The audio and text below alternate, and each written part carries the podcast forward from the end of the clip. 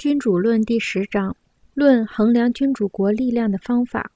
在研究这些君主国特征时，还需考虑另一点：陷入困境中的君主是凭借自己的力量屹立不倒，还是需经常向他人祈求援助？为了更清楚地阐释这一点，我想说的是，如果君主能够因为臣民众多，或者因财力雄厚，招募到足够的军力，能同任何入侵者决战疆场，他们就是那种能凭借自己力量屹立不倒的人。如果君主不能挺身而出与敌人决战疆场，而是躲在城墙后被动应敌，他就是那种时常需要他人援助的人。第一种情况。前文已有论述，在后面合适的机会还会再详谈。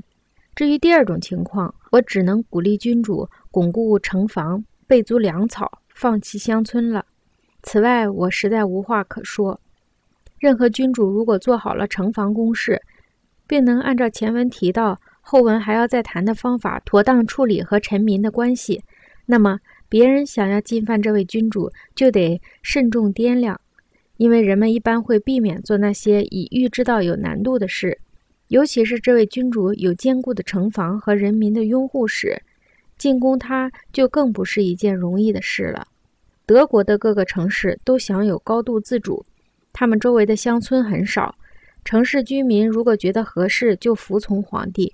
但他们不怕皇帝，也不怕任何邻近的统治者，因为他们的城防牢不可破。任何人想要进攻他们，都要付出旷日持久、艰难卓绝的攻战。这是因为他们修筑了完备的壕沟和城墙，配备了足够的大炮，在公家的仓库里总是备足可供一年之需的粮食和燃料。除此之外，为了确保人们的安宁，同时保证国家不受损失，居民们还被安排到关系城市存亡的劳动岗位上。这些城市还注重军事训练，制定了许多保障军事训练的规章。因此，如果君主拥有强大的城市，而且又没有结怨于人民，他就不会遭到攻击。如果有人敢于侵犯，也必然会被狼狈不堪地击退。事事瞬息万变，如果有哪个侵略者让军队围城整整一年而不见进展，那简直是不可思议的事儿。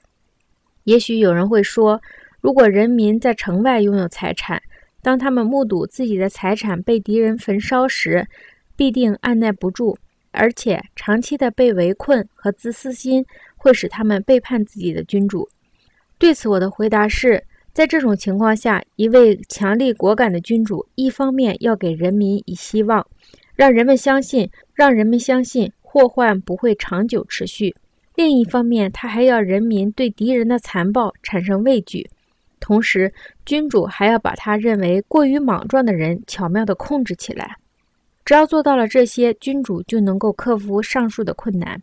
进一步说，当敌人到来时，如果人民士气高涨，并且决心抵抗敌人，敌人势必会立即焚烧和摧毁城市周边农田。此时，君主不应优柔寡断，因为不久以后，人民的士气会消耗殆尽。那时损害已经形成，灾祸也已临头，局面就不易挽回了。现在人们的房屋被烧毁，财产被损失，而君主是他们的保护者，他们势必会积极的与君主团结一致，因为施恩者与受贿者从来都是休戚与共的，